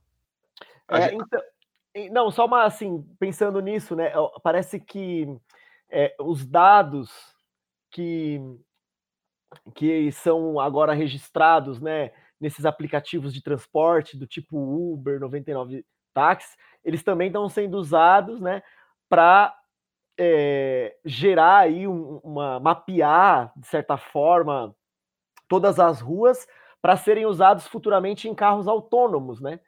A Uber, Felipe, é, é, eu vi um levantamento que ela, ela não tem grandes lucros, margens de lucros na sua operação. Em alguns lugares, inclusive, ela tem prejuízo. Mas esse prejuízo é bancado aí, né, pelos financiadores da empresa, porque estão acumulando dados de caminhos, rotas, tempo, e tudo isso é, vai virar nos carros autônomos, que já está aí funcionando, né? Uhum, Exato. Dentro de alguns anos aí, isso vai, vai vir. uhum. E, e aí os empregos, né? E aí, assim, eu, não- eu não queria voltar naquele dilema da primeira revolução industrial, né? Ah, a máquina, vamos destruir a máquina. Essa, isso aí está superado. A questão é, a tecnologia, a programação, a informática, a eletrônica, vai facilitar a vida das pessoas? Legal. Ela vai tirar pessoas de funções que são repetitivas, que têm eh, problemas aí de insalubridade, de perigo. Maravilha. Agora, o que, que a gente faz com essas pessoas, né? Essas pessoas vão, vão ter um auxílio do Estado, elas vão ser inseridas na sociedade de que forma? A Eu tenho uma projeção, é, Kainan, Diga. desculpa. Uma Ah, Marcelo. renda, uma renda básica universal. É, Você vai taxar, você vai taxar essa, essa grande fortuna do Jeff Bezos, que ao invés de ter mil pessoas, ele tem mil robôs, você vai começar a taxar o robô. Perfeito, só que vão te Eu chamar acho de que- comunista. Não, É, então, por, é. então, por favor, me chamem de comunista, mas a ideia é, você tem mil robôs com inteligência artificial, você vai, sim, você vai, vai pagar pelos robôs, e isso vai ser criado um fundo que- de distribuição de renda básica universal. Ah, É, no final saber, das né? contas, né, Marcelo? a É, aí- né, mas... É, é bem utópico. é utópico assim, né? É utópico dentro da sociedade que a gente vive, A mas gente é o, vive, mas é importante é o mais- pensar sobre isso. É, é o mais óbvio, talvez, né, em, em algum sentido. Eu também estava pesquisando aqui um pouquinho sobre esse impacto, e tem uma pesquisa que depois eu deixo o link para todo mundo também, da Universidade de Oxford, né, que fala de é, 702 ocupações e suas chances de automatização nos próximos 20 anos. Então, cita aqui, né, é, as profissões que têm mais chances de serem extintas, né? Operador de telemarketing, quem aqui já não recebeu ligação de robô, né, de gravação, Aham. e cada vez melhor, né? Eles te Uhum. atendem e você, e você não consegue falar o que você quer e não fala com ninguém e ele te desliga, velho. Então, é foda. E É machine learning isso, né? falar. É. Aí tem aqui também, né? Por exemplo, os caixas. Quem que aqui já não foi, né? Num, num posto, em algum tipo de lugar que antes tinha um atendente, até no mercado, alguns já, que o- é, é um totem, né? E você fala com o totem lá, passa o cartão e você faz o serviço. Na China é por reconhecimento facial. Sim. você não passa direto, não tem caixa. E aí os, os motoristas, né, no ônibus já não tem mais o cobrador, o que até faz sentido não ter cobrador, né? Porque, poxa, ser cobrador ali tem os seus, seus problemas físicos, desgaste, perigo. É, mas aí o que, que a gente faz com esse cobrador? Nos países desenvolvidos que dominam essas tecnologias, a produção desses robôs, dessas máquinas, você transfere essa mão de obra para esse setor, hipoteticamente. Mas Uhum. nos países mais pobres, importadores de tecnologia, essa mão de obra que não tem formação técnica, ela não vai ser realocada em lugar nenhum, porque o país nem produz, nem é um polo nesse sentido, e continua importando o que vem da China, da Alemanha, desses lugares, né? Então, é, vai, vai, vai se aumentando aí o abismo da desigualdade social. Por quê? Porque os países que dominam a produção continuam colonizando, vamos dizer assim, os países que só tinham a mão de obra. E, e esse abismo vai aumentando, né? E aí tem mais outros exemplos aqui, que já falou aqui, motoristas, né, os caixas. Então depois eu vou compartilhar esse estudo da Universidade de Oxford, que vai impactando aí sobre as profissões, sobre o mundo do trabalho. Mas é interessante que outras tantas profissões também surgem, né? É, que eu nem, nem, saberia, mas muito provavelmente é, outras vão aparecer aí, justamente possibilitadas por essa realidade nova, assim, né, da tecnologia. Mas ainda assim, acho que considerando a realidade do, do Brasil, assim, por exemplo, eu vi aqui, é, motorista de caminhão tem uma grande chance. É, dá para dar complicação aí, né? É, Sim. Então, pensando no, no, no, Brasil, né, como você falou, que viveu aí uma greve de caminhoneiros recentemente, uma greve forte, né, uma paralisação, pelo menos ali, né, sei lá. Uhum. É, tem que ver como isso vai acontecer em cada um dos países, né? que tem essas limitações de infraestrutura, inclusive. Mas, de qualquer maneira, a ideia é que essas empresas né, estão por trás, inclusive, das pesquisas relacionadas a essas tecnologias. Uhum. Afinal de uhum. contas, a gente falou que precisa de um fim específico para que uma programação exista. E aí, quem dá esse fim? Muitas vezes, quem tem o dinheiro para bancar a pesquisa. Uhum. Né? Então, assim, não é de interesse social, muitas vezes é de interesse puramente econômico, né? Uhum. E, e, a gente aqui no Brasil, né, Felipe, a gente tem aí uma dificuldade histórica do investimento em pesquisas, né? E hoje mais do que nunca. Uhum. É, a, a, universidade ela vem sofrendo aí cortes, né? E a gente tem a, a famosa fuga de cérebros de, de programadores, de pesquisadores, de cientistas que acabam migrando para outros países, produzindo conhecimento nesses países e, ironicamente, esses conhecimentos são importados para o Brasil. Né? Eu acho que a maior fuga de cérebros, o, o Cezinha pode falar melhor, tá na parte de programação, né? Quantos programadores vão, vão embora do país, assim? Mano, é, é assustador, assim, eu não sei, eu não tenho um número de cabeça. Eu sei que, tipo, do, de experiências que eu, que eu vi, assim, de colegas de trabalho, muitas, muitos deles saem para ir para outro lugar, para outro país. É bem uhum. comum. É a fuga de cérebros, né? Exato. Pois é, é só assim, pensando nisso, né, uma coisa que todo que afeta todo mundo, com certeza que está ouvindo, com cer também, né, é essa aplicação do algoritmo para empresas relacionadas a entretenimento, né? Sim, existem, nossa, existem até termos, né? Essa coisa do algoritmo do gosto que eles chamam, uhum. né? Então assim, músicas que levam para músicas parecidas, filmes que levam para filmes do mesmo é gênero, é e aí e aí você entra nesse efeito bolha, exatamente. É, tem até um, tem um, um termo que a galera usa em relação às músicas do YouTube. Sabe aquelas músicas que, mano, não, não importa o que você faz, ela aparece ali do lado? É, tem um termo que chama Recommended Core. Recommended Core.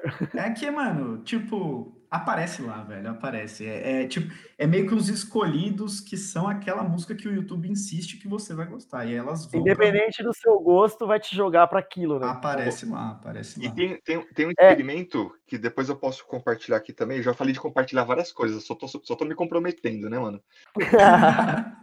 que foi uma pesquisadora que ela fez o seguinte trabalho: ela entrou com uma conta Google entrou no YouTube, ela nunca tinha usado nada, né? Ela limpou toda a máquina, formatou tudo, pá, entrou, fez a conta Google, entrou no YouTube.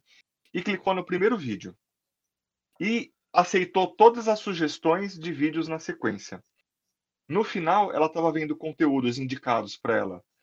É, machistas, radicais, de direita, vinculados a carro, violência e coisas do tipo, né? Tem até uma matéria do Intercept, que é esse jornal é, que funciona online, né? Que é do, do Glean, depois a gente acho que a maioria conhece, que mostra um pouquinho como o YouTube tem sido esse celeiro da direita radical. Eu até abri aqui para lembrar o nome da matéria, vou colocar. Tá falando assim, ó, como o YouTube se tornou um celeiro da nova direita radical. É, e tem a jornalista aqui, Yazodra. Ixi, o nome dela é difícil. Vou compartilhar com vocês. Então, assim, os algoritmos sendo usados para traçar perfis de consumo, tanto de filmes, vídeos, no próprio Facebook, eles ganham dinheiro com isso hoje em dia, né? É. Instagram, com armazenamento de dados de perfil das pessoas, de gosto, né? É, ou como o César estava falando aí, de, de sentimentos, para sugerir, para sugerir é, e consumir é, essas mídias digitais. Então isso vai criando aí, é, talvez em parte dessa polarização que a gente vive hoje no Brasil é, é meio fruto desses É vídeos louco isso, radicais né? que surgem aí, né, na, na internet. Sim, nossa. Acho- Na música. Pode falar, Cezinha, desculpa. Não, não, falei, falei. Não, não, vai lá, vai lá. Não, é eu ia falar que acho que principalmente ah, essas empresas muito grandes, esses gigantes mesmo da tecnologia, a gente não consegue nem ter noção do que, que eles relacionam de dados para entre eles ali, obviamente vendendo um para o outro. E, por exemplo, Uber e 99, esses aplicativos de motor de, de carro, eles têm um lance que é tipo assim, eles fazem um preço dinâmico de acordo com a sua bateria, de acordo com o lugar onde você está e a taxa de assalto, de acordo com se você está perto de um lugar que ele sabe que com o horário e lugar você possivelmente bebeu, ele traça seu perfil, ele vai cobrar mais, porque então tipo é uma rede de informação. E quando você para para pensar, os gigantes, assim, não é toda empresa, né? Tipo, não- só que os grandes fazem, fazem pra caralho, tá ligado? Então, tipo, é complicado. Então é por isso que é importante a gente denunciar, assim, sabe? Para que a- as pessoas problematizem isso também. É, eu sei que é cômodo, a tecnologia transforma tudo em comodidade, mas também a gente tem que ter essa ref- reflexão de, enfim, questionar, ter um pensamento crítico sobre isso também. Sim, é sim. bom, é É, tem ótimo. um termo, mas- tem até um termo já sobre isso que chama uberização do trabalho. Pode ser até um tema de podcast aqui da gente, né? É, não, acho que ficou vários temas aí que a gente pode abordar em outros podcasts. Inclusive, já fica o convite aí pro Cezinha, se ele quiser participar de Bom. novo aí, tá? Claro. Pô. Inclusive para debater essa, essa parte de tecnologia, porque por mais que a gente vai cavucando, novos assuntos vão, Nossa, vão, sim. vão, vão surgindo, assim, porque é muito da nossa realidade, né? Várias coisas que a gente pensou em falar, é, é, não falamos, e outras tantas que a gente nem pensou, a gente falou, né? Eu, aproveitando a presença do Cezinha aí, fiz um monte de pergunta de leigo mesmo, assim, né? Uhum. por curiosidade, porque o assunto realmente é, é muito, muito amplo e só cresce, né? Mas eu acho que deu para a gente dar uma explanada geral, né? Conversar sobre alguns temas é, afins ali que envolvem inteligência artificial, né? Uhum. E, e algoritmo genético. Eu mesmo aprendi muito, é, sei pouquíssimo sobre isso, né? Mas gosto muito de aprender e a ideia é justamente conversar com os amigos e aprender. Mesmo É, que a gente não vá tão fundo, mas que suscite essa, essa, essa sensibilização, né? Acho que eu, eu, eu também aprendi muito, me, me coloquei no papel aqui de, de ouvinte também, Ah, para para poder, enfim, fomentar a discussão, né? É, o, Cezinha, ele explanou muito bem sobre vários assuntos, mas se você se interessa por esse assunto, corra atrás também, porque tem muito, muito mais a ser dito ainda, né? Do que E esse já- momento e- que a gente teve. E que já faz parte da nossa vida, né, Marcelo? E a gente. É, e isso é inevitável, né, Kainan? Não tem como voltar atrás. Agora é, é saber aceitar essa situação e, e lidar. É, e, e saber também é começar a re- reivindicar limites, talvez, né? É, saber é, contestar aí essas, esse monitoramento que essas grandes empresas fazem através desse, dessas inteligências. marcos E- legislatórios que vão aparecer. né? Regula- Uhum. Exato, regulamentar, porque hoje a internet é várzea, né? Existe ali alguns marcos Exato. regulamentários, mas regula de regulamentos, né? Mas assim, não tem uma fiscalização, a, a legislação, a legislação ainda é pouco eficiente em algumas pautas. A gente está vendo aí as fake news aí, todo esse debate, né? Claro que não tem, não tem a ver nesse momento. Bom, até tem, né? São os robôs ali, né? Uhum. Utilizados para difundir informações falsas. Tem a ver um pouquinho também com a Só, só não falamos sobre isso para não entrar nisso, porque isso vai dar um outro programa. Nossa, aí vai. Ah, é. meu, muitos assuntos dão outro programa, acho, né? Nossa. Todos ali, o de, de impacto, de implicações sociais, tem muita coisa para falar. Nossa, tem- muita É, Mas pensando nisso, acho que a gente é, pode encaminhar para o final e ouvindo como é de praxe aí as dicas que o pessoal pensou. Quem vai começar aí? Dica cultural, qualquer coisa que tiver a fim de falar, de sugerir aí. Ah, pode ser eu. Vou começar com duas, vou ser guloso também, tá? É, tem um filme bem legal de um escritor, né, que é inspirado em dois contos do Isaac Asimov, para você que gosta de robótica e tal. As três É leis da legal. robótica, né? O, É isso, isso. E é, é um filme antigo também, vou denu- denunciar a idade aqui, viu, Kainan? Que é o é? Homem Bicentenário. Não sei Ah, nossa, vocês, é um dos meus favoritos, eu gosto muito. eu não sei se vocês já viram, com certeza, né? Um Robin Williams, clássico. né? para que você vá atrás, ele discute um pouco dessa questão da inteligência, do sentimento aí e tal, então é O que bem que é legal. máquina, o que que é humano, né? Isso. E outro que tem a ver com a minha área também, que a gente pensou no tópico, mas o assunto fluiu para outro lugar, mas foi muito bom também. Mas eu vou deixar como dica que é um escritor que eu gosto muito, né? Ele é um pesquisador, professor em Cambridge, é o Richard Dawkins, né? E ele traz muito para a ciência dele a questão da, da inteligência artificial, assim. Ele é um evolucionista, né? Que trata muito sobre é, uma questão de, de genética com, algo, com algoritmo, tá? Então, não precisa ir tão fundo no começo. É, tem uma biografia muito legal dele, que foi o Felipe que me emprestou o livro, inclusive, que ele vai demonstrar como ele, ele consegue as pesquisas dele, como ele associou a parte biológica à questão de inteligência artificial, de programação aí. Então, minhas duas dicas são Richard Dawkins, com a biografia dele, e O Homem Bicentenário, que é um filme. Na, na linha dos filmes aí, Marcelo, a gente citou alguns aqui, né? Então vamos lá, Matrix, né? Eu Robô, tem aquele também clássico do Spielberg, né? Que é o AI, né? Que é a inteligência artificial, que é bom pra caramba. E os estudos que foram citados aqui, eu vou deixar também na. Vou tentar deixar na descrição, se não bloquear os links, né? Tanto da Universidade de Oxford, quanto aqui dos professores em Houston, nos Estados Unidos, e a reportagem do Intercept. E o César, o que, que ele. O César, E aí, Eu Cezinha? tenho, eu não sabia disso, mas agora eu já vim com um monte de ideia aqui, eu já tava googlando. É, um- um- é tipo uma animação, eu acho que é um curta em animação que eu vi no Netflix, é, que eu acho que é bem interessante sobre o tema tanto de né, inteligência artificial e arte. Não sei se vocês já viram Love, Death and Robots. E tem um Não. episódio que chama Zima Blue, sabe? Esse é um brabo de ver, acho que vale a pena. Tem aquele filme Ex Machina, que eu também acho bem legal. Nossa, nossa, é 2014, verdade, mano. que é animal. Ótimo.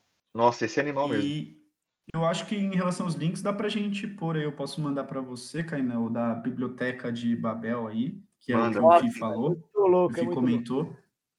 E acho que teve alguns outros que eu comentei que eu posso te mandar também. Se a gente não conseguir colocar na descrição do, do podcast, porque alguns podcasts, algumas plataformas bloqueiam, a gente deixa o link para nosso Instagram, Twitter, Facebook, aí as pessoas podem aproveitar e curtir a gente, seguir para ver quando sai episódio novo e ter acesso também a todas essas, essas dicas aí. Boa, Kainan. Eu, nossa, o Ex Machina eu ia falar, inclusive, porque é esse Nossa, impressionante. é eu muito gostei bom, muito, é. muito. É brabo. Bom, eu, eu vou sugerir, na verdade, uma um, um experimento aí, né? Na verdade, é uma pesquisa simples, né? Uma coisa diferente aí, pensando no que a gente falou. Vou sugerir que vocês, quem quiser, entrem no, no Google, né? E procurem as coisas do John Cage, né?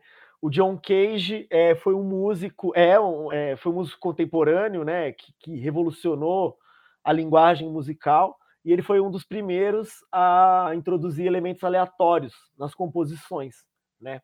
Mas ele tem coisas assim é, muito vanguardistas, como por exemplo uma música que tem quatro minutos e que é um silêncio absoluto, assim, né?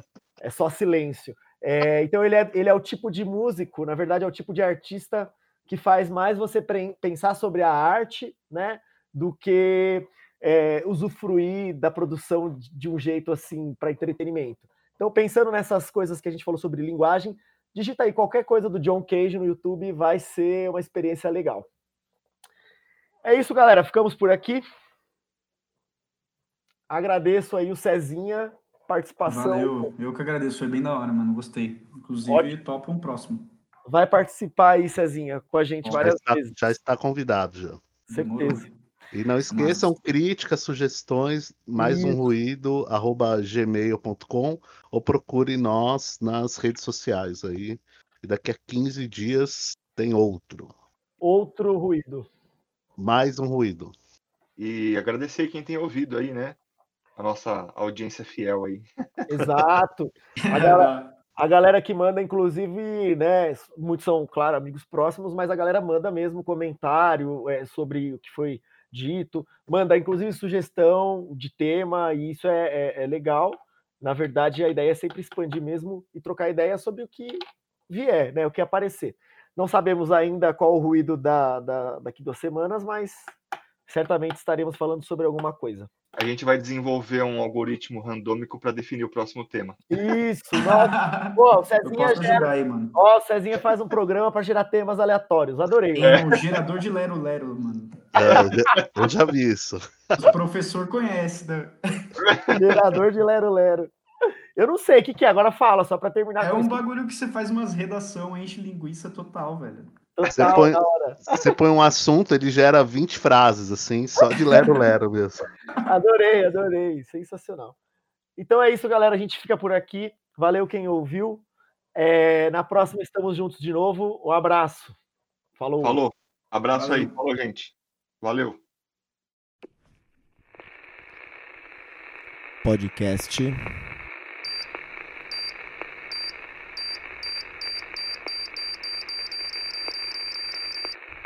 Mais um ruído.